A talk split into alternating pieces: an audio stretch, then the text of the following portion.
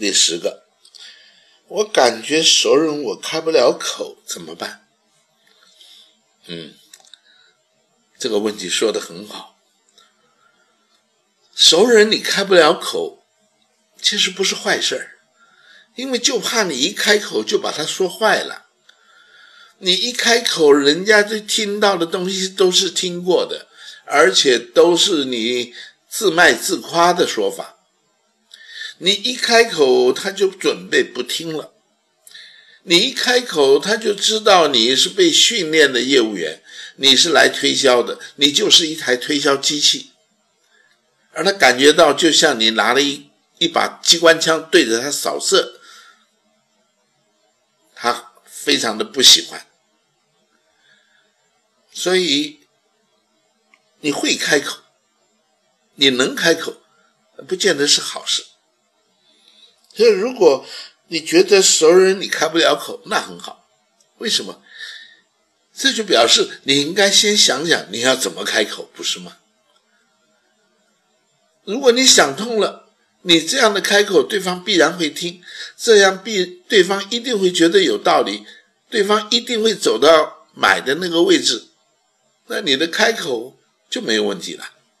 所以你应该要想我要怎么开口。我们做缘故啊，表示他是我们熟悉的，我们了解他，我们认识他，对吗？他的家庭状况、他的背景，包括他的个性，我们都清楚。啊，他的一些所谓的 facts，我们都很清楚。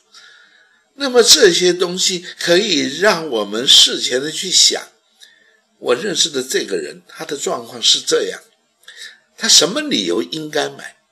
他有什么理由可以不买？那么买与不买之间到底差异在哪里？那我如果是他，我会怎么想？而千万不要只站在业务员的角度去想，我要怎么去说？